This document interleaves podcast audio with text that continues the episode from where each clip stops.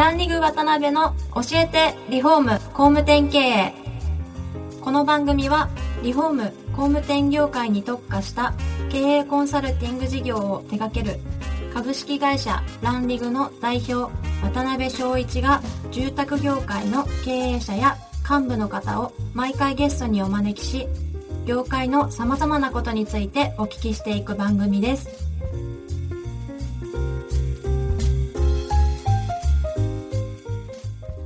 皆さんこんにちは。さあ今週も始まりました。ランリーグ渡辺の教えてリフォーム工務店経営第70回目をお送りします。司会進行の志村玲美です。渡辺翔一です。渡辺さん今週もよろしくお願いしよろますしくお願いします。えっとバレンタインも終わったんですけど。そっか。ら渡辺さん。いや、はあれですよ。いかがでしたか？あの、あの後ですね、はい。ちゃんと家族から、はい。大きなチョコレートケーキをいただきました。あ とっても素敵ですねケーキだったんですねはい、娘からですね。はいはい、1歳6ヶ月なんですけど。なるほど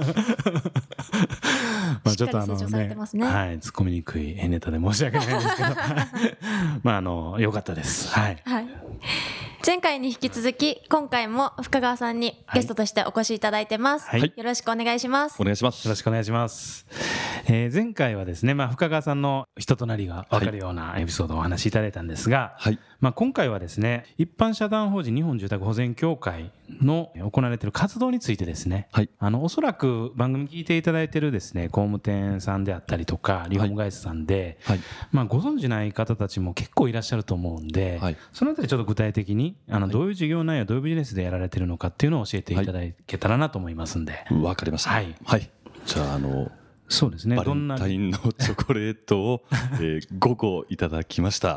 えー、保全協会の深川と申します。はいはい。まあ、これさすがですね。はい。で、えっ、と、まあ、実際には、あの、火災保険の、まあ、住宅にかけてる保険、火災保険の、はいえー有効活用ということでありまして、まあ、あの、ほとんどの方がはい、火災保険ってイコーんル、火事になった時に使う保険と思ってるんです。そうですよねはい。これ100人に聞いたら多分ほとんど100人うんそういうふうに思ってて、はい。実はパンフレットにもしっかり書いてあるんですけども、うんうん火災だけではなくて、はい。今回我々が行っております自然災害、はい。台風、強風、ん大雪、氷とか、はいそういう自然災害で傷んでしまったうん住宅の修理の、はいえー保証も火災保険にはついてるうん。ということなんですね。はいはいはい。まあ、それ以外にもあの床下浸水したとか、うん。うんまあ、オプションで泥棒に入られたとか、うんまあ、いろいろ実際にはあの保証はあるんですけども、はい。ただやっぱりあのリフォーム会社様も、うん。お客様もはい。火災保険ってイコール、まあ、火事うん。になったら使う保険と思われているのが、はい。やっぱり一つの盲点になっていて、なので我々はそこに目をつけて、はい。お客様が、はい。例えば台風とか、うんうんまあ、大雪で、はい。あの家の例えば屋根とか、うんまあ、雨どいとかそういうの傷んでしまった時に、やっはい。ぱり蓋開けると皆さん実費でうん直されてるってことなんですね。あやっぱりそういう方が多いんですかね。そうなんです。で、お客様が知らないし、はい利用会社さんも知らないんで、うん普通にまあ見積もりして、はい。まあ請求してっていうことなんです。はい。で、我々からするとそれってもったいないんで、うんうんうんまあ、まずはリフォーム業者様と、はい。まあ、はたまたお客様と、うんうん。実は、えー入られてる火災保険が、はい。そういった、まあ、自然災害を受けた時の家の修理に活用できる可能性はあるんですよとうんいうのを、まあ、どんどん啓蒙していきたいはいっていうのが、うんまあ、一つ我々の理念。となっております。うんはい。なんかね、10年前にそのビジネスというか仕組みをお聞きしたときに、僕自身も全然知らなかったんですけど、はい。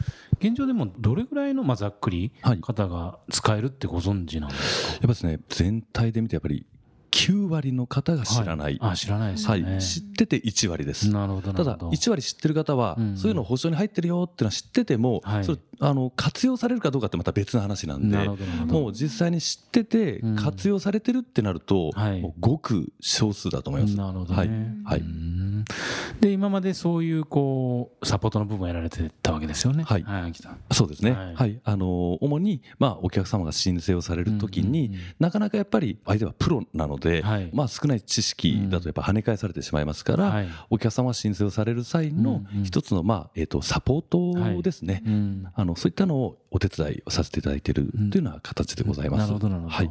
それは具体的にはあれですかね、やっぱりリフォーム会社様とか、工はい務店様のはい。OB 客様とかを一緒に回らせてもらうとか、そういうパターンが多いんですか？あそうですね。そういうケースは非常に多いです。なるほどなるほど、はい。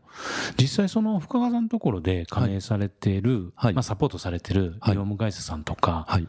その申請の今までの件数とかそのあたりのはい。数字的なものはどんな感じなんですか今？そうですね。えっ、と、今現在加入いただいておりますのは、えっ、と、70社、全国、はい、あの、えー。津々浦々70社さん、はい。加盟いただいておりまして、はい。えっ、と、大きく6割が、えーリフォーム会社さん。うんうんうん。はい、残りの、まあ、半分なり、えー、と4割ぐらいが、えー、と各地の不動産会社さんという加盟ですね。あそうなんですはね、い、で申請の件数はもう、えー、と今年今現在だともう7000件近くあそは延べて、はいうん、申請をさせていただいております。はい。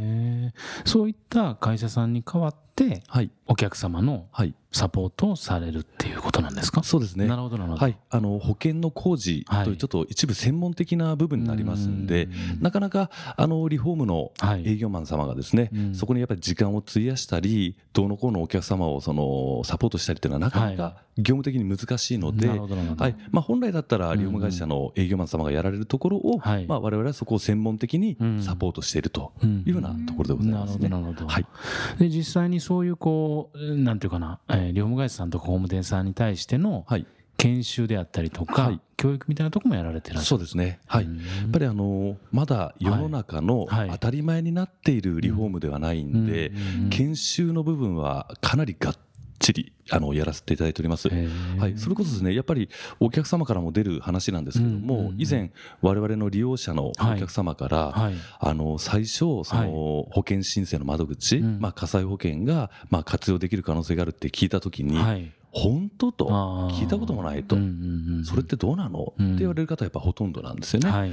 でお客様としては、お風呂のリフォームやりませんか、はい。とか、うん。外壁塗装やりませんか？って言われた方が実は気が楽だって言ってて要はお風呂のリフォームやりませんかって言われると、まあ、今あるお風呂をはい。解体して、よくチラシにも入ってるあのユニットバスってはいいうようなものを、まあ、パッケージで入れるうん。お風呂のリフォームっていうのは営業マンが言わなくてもおはい。客さんは理解できる、はい、あの片っぽ外壁塗装って言えば、まあね、あの足場を組んはで家の外の壁を塗る、その営業マン言わなくたって、うん。外壁塗装やりませんか？って言われればお客さんポーンと連想つくんですけど、あの火災保険で家直しませんか、はい。まあ、そうは言いませんけども、まあ、それ言われた時に、はい。えは？とかってなると思うんですね。うん。な。はい。なのでやっぱり伝え方っていうのが当然重要ですし、どはい。やっぱりこういう理念を持ってやってるんですよっていう、うん。その部分がやっぱり最初重要になりますんで、ははい。いそこをしっかりと研修、うん。あのさせていただいております。なるほどね、はい。一時期あれじゃないですかそのやっぱり世の中でも新聞とかにもね、その申請をこう悪用されて、はい。っていうのが結構出回ってましたよね昔は。そうですね。はい。そのあたりはもう最近全然あれなんですか、はい業だ界的にはいぶ最近、あの表にはあの、は出てこないというか、あまり聞かなくなったんですけども、うん。やっぱり一部では、はい。あのちらほらあるのかなとは思ってます。なるほどはい、で最大の,、はい。あのそういった悪徳、まあ、悪徳って一概に言うとあれですけども、はい。まあ、そういった会社様と我々の違いっていうのは、はい。一つやっぱり我々の違いはあの最終的なゴールっていうのがお客様の満足、はい。満足っていうことはそういったあのうん。保険ではい。認めていただいた費用で、うんうん。しっかりとあの工事はい。まで行うというですね、あの協会のまあ社名でもありますその日本住宅保全協会って言っておりますんで、はいまあ日本の住宅を保全はい。守っていく活動を行う団体でありますから、うんやっぱりしっかりとあの工事までうん。終えるっていうことが一つのゴールになっていて、大体やっぱり耳にする悪徳な会社さんっていうのは、はい。保険が降りたことがゴールで、その後も粗悪な工事しかしないとかもう保険金を別になんかポケットに入れちゃって直しませんとかうん。そんなのが非常にやっぱり多いので一部でやっぱりあの悪徳だとかどうのとかって出るんですけど、はいはいはい、はなるほどね、はい。まあ、その点ねもう相当な件数をね、はい。もちろん保険会社様とかとも協力協業しながら、はい。まあ、申請されていらっしゃるんで、はい。かなりあの信頼っていうのは積み重ねていらっしゃるんでしょうね。そうですね、うん。あのー本当にですね、えー利用いただいたお客様はい。からうん。本当にご満足いただいて、あの紹介くださいます。はい結構紹介出ます。それはあのうん工務店さんに紐づいた帯客様とかからっていうことですよね。そうですなるほどなるほど。はい、うーんありがとうございます。あれですよね、このスキームっていうのは、まああのちゃんとした使い方をすれば、お客様ももちろん腹は痛まないですし、はい、リフォーム会社さんもいろんな収益にもなりますし、プラスそこから生まれるいろんなこう外壁であったりとか、他のリフォームにつながるみたいなところのスキームが完成するわけですよね。そうですね。はい。わかりました。まあ次回以降ちょっとそのあたりを活用して具体的にどういうふうに業績を上げられている会社があるのかとかですね。はい。まあそのあたりお聞きできたらなと思います。はい。そろそろお時間が来てしまいました。残念です。はい。次回も深川さんにはゲストでお越しいただきますので、また次回詳しくお伺いしたいと思います。はい。深川さん、本日はありがとうございました。ありがとうございます。今回もランリグ渡辺の教えてリフォーム工務店経営をお聞きいただきありがとうございました。番組では渡辺や住宅業界の経営者幹部の方へのご質問を募集しています。ウェブサイト、ランリグにあるお問い合わせフォームよりお申し込みください。お待ちしています。